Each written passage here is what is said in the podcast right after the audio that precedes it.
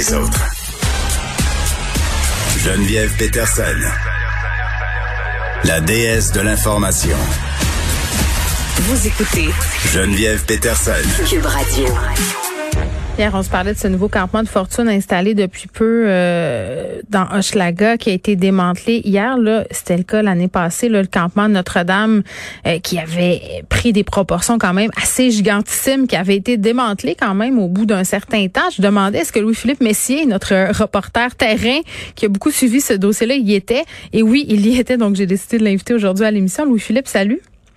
Bonjour Geneviève. Non seulement j'étais là hier, mais j'étais là avant-hier. Ben c'est ça. Bon, Euh, écoute. Oui, j'avais déjà visité l'endroit à quelques reprises, euh, pris contact avec les gens, parce que on s'attendait, quand je dis on, là, c'est des gens dans le milieu, à ce que ce soit toléré encore davantage que l'an dernier, puisque c'était dans un boisé loin des résidences privées. Donc on se disait, ça dérange pas les gens. Mm.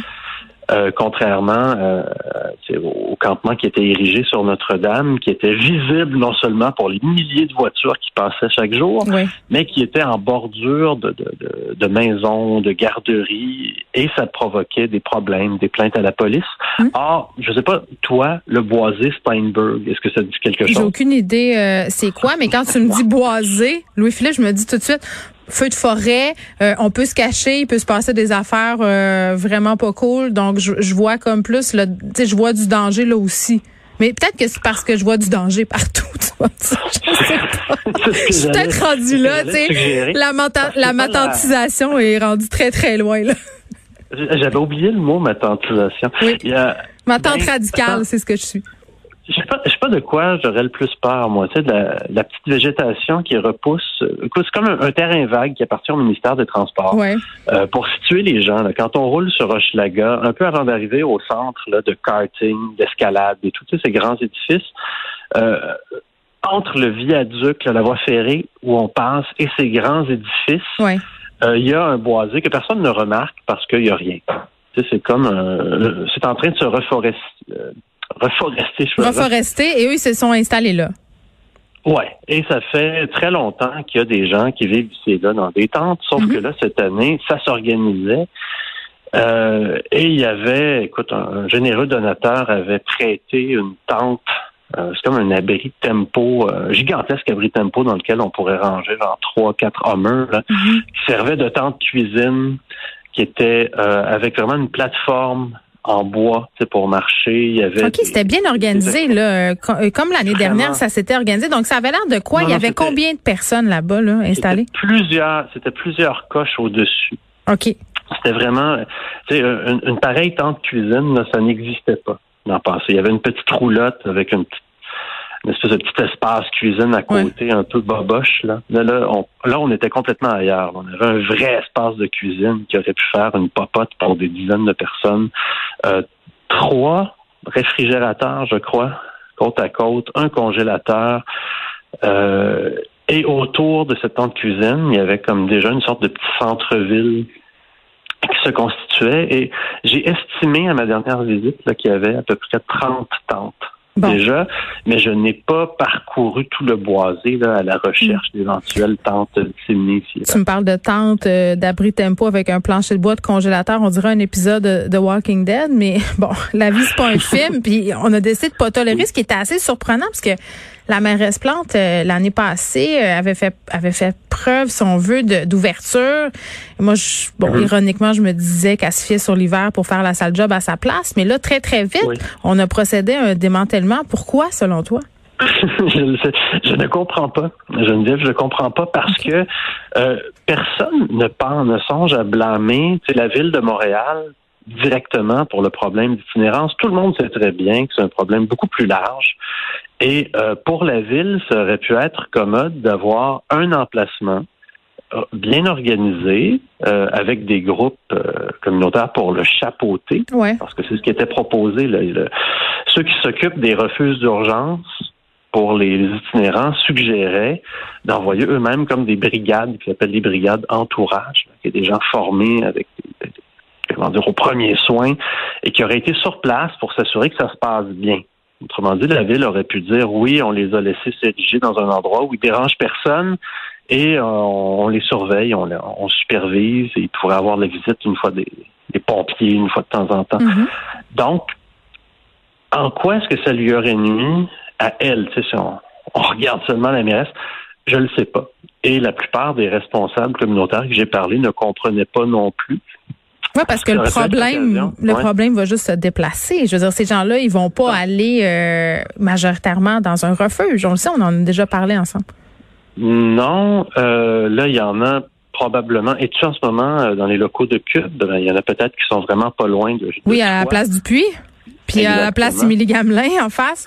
C'est ça. Donc, il y a certainement quelques dizaines de personnes. Moi, j'en connais un, un certain Louis, là, à qui j'ai parlé, qui, on m'a dit, qu'il était allé dormir à l'hôtel hier, donc à l'hôtel de la place du Puy. Euh, on a comme saisi euh, sa roulotte, ou du moins on lui permettait pas de rester dedans. Alors attends, euh, Louis-Philippe, juste pour qu'on puisse suivre, parce que la mairesse Plante s'est quand même engagée à fournir un endroit où aller à ces gens-là et à entreposer leur matériel. Oui, ce que j'ai compris, c'est que sa, sa roulotte est entreposée dans un un endroit qui ressemble un peu à un dépotoir avec beaucoup de ah, vieux pneus. Là, non, on Mais je pense pas qu'il reste là. Je pense pas qu'on le fait vivre. Non, mais on a mis ses affaires euh, dans les vidanges, visiblement. À côté. Oui, à côté, OK. À côté. si j'en crois les photos qu'on m'a montrées. Et tu sais, c'est un dossier où un peu, ben, pas enrageant, mais exaspérant parce qu'on reçoit constamment des renseignements contradictoires. C'est le samedi, on me dit Ah, Louis-Philippe, ils vont venir nous déloger euh, demain matin, euh, soit là à 5h30 dimanche. Puis bon, je peux arriver à 5h30, mais j'ai quand même gâché mon dimanche matin qui aurait pu être euh, de repos. Je me suis rendu sur place comme pour rien, parce qu'il n'y avait pas de policiers. Mm-hmm. Et là, une nouvelle rumeur est arrivée comme quoi des policiers arrivaient à 9 h le matin. Puis là, moi, j'y croyais plus, donc j'étais. Mais comment ça s'est passé? Est-ce que ça s'est passé dans un calme relatif? Les gens ont quitté de bonne loi? Ben, ils se souviennent de décembre dernier. Mhm. Toi, te souviens-tu? Je, vais récapituler pour les auditeurs. Là, le, quand la ville a décidé que c'était fini, le campement, ce qu'on appelait le camping Notre-Dame, euh, ils ont envoyé l'artillerie lourde. Je dirais environ 200 policiers, toute l'escouade, la police montée. Euh, les chevaux puis tout, là des dizaines et des dizaines de voitures de police. Ils ont complètement bouclé le périmètre. Et euh, chose bizarre, chose que personne n'a compris dans le milieu communautaire, les travailleurs sociaux, les intervenants qui étaient censés participer à l'opération puis aider les gens à ranger leurs choses, ben ils n'ont pas eu le droit d'entrer dans le périmètre. C'était comme donc il a fallu que les, itinérants eux-mêmes, euh, encadrés par des policiers qui leur disaient rangez vos choses, fasse tout. Et ils ont trouvé ça tellement désagréable que cette fois-ci, ils se sont dit, c'est pas vrai qu'on va attendre de se faire traiter comme ça euh, à 5h30 par surprise, là, un matin de cette semaine. Alors, euh, plions bagages nous-mêmes. Certains euh, se croyaient un peu fin finaux. Ils se sont dit, ben, on va s'installer sur un terrain pas loin d'ici. En fait, on va ranger notre tente, on va la replanter un petit peu plus loin. Et là, les policiers, ils ne sauront pas. Alors peut-être qu'ils vont venir nous déloger d'ici, mais nous, on sera déjà ailleurs. Puisqu'il stratégie qui n'a pas fonctionné. Parce ben, on dirait une idée que mon fils de 6 ans aurait pu avoir. Tu sais, les enfants qui jouent à la cachette puis qui, parce qu'ils se cachent les yeux, pensent que tu les vois pas, là. oui, euh, donc, ça donne des entrevues, comme par exemple, je parle à quelqu'un en disant, alors, comme ça, vous avez décidé de plier bagages avant que la police arrive? Puis là, la personne me dit non. J'ai comment ça, non? ta tante est plus là, il n'y a plus de tante nulle part, donc vous avez plié bagages. Puis là, ça veut pas dire que c'est parce que tu vois pas de tente qu'on a plié bagage.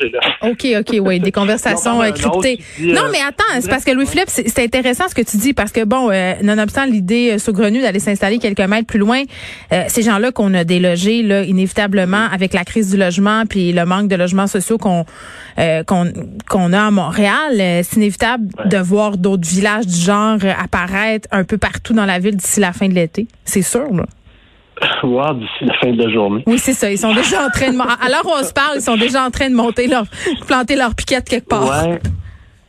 Puis là, c'est qu'avant, il y avait comme une règle non écrite qui disait si on ne voit pas, si on n'aperçoit pas ta tente ou ton campement, que tu ne fais pas de bruit, euh, qu'on remarque pas comme des gros nuages de fumée sortir, là, on ne t'enquiquinera pas.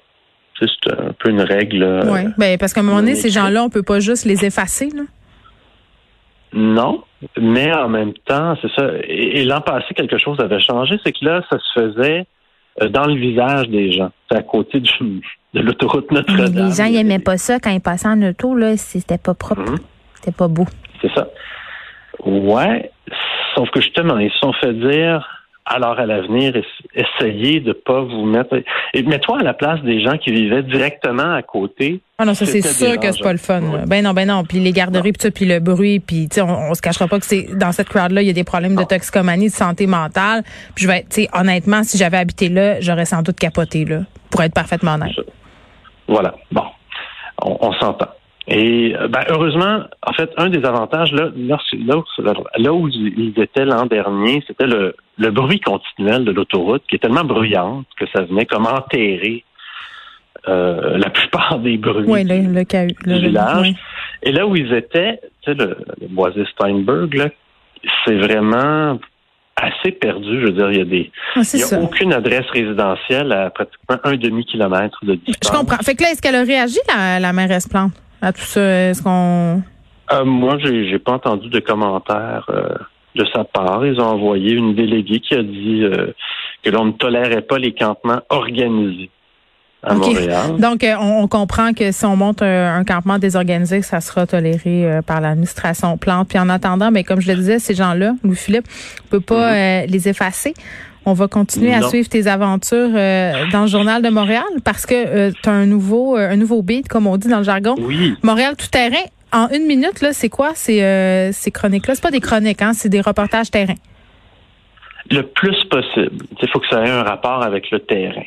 Fait que c'est quoi ton prochain, euh, ta ben, prochaine mission? Récemment, je sais pas si tu sais, mais j'ai eu la, la, COVID-19, moi, récemment. Donc, j'ai J'ai lu tes pérégrinations. Oui, t'as pas été full terrain. J'ai vu que tu avais eu de la misère avec ton fils, entre guillemets. Ça, ça a été un, une épreuve d'être confiné avec un, un tout petit. c'est pas facile. Pas facile. Et surtout quand on est censé faire des chroniques de terrain. Mais ben, c'est ça. Alors, ben, écoute, ma toute première chronique, c'était, j'avais passé une journée entière au cinéma L'amour. Mm-hmm. C'est d'expliquer comment ça se passe. Oui, on s'en rappelle, c'était graphique dans ces dans ces fameux murs. Il y a, et là, écoute, je vais, essayer d'aller partout, sur l'eau, sous terre, euh, partout, sur tous les terrains possibles et imaginables. J'ai envie de faire jouer, j'ai envie de faire jouer la musique des intrépides. Ok, Philippe Messier, merci. On peut te lire dans le journal euh, de Montréal. Merci beaucoup.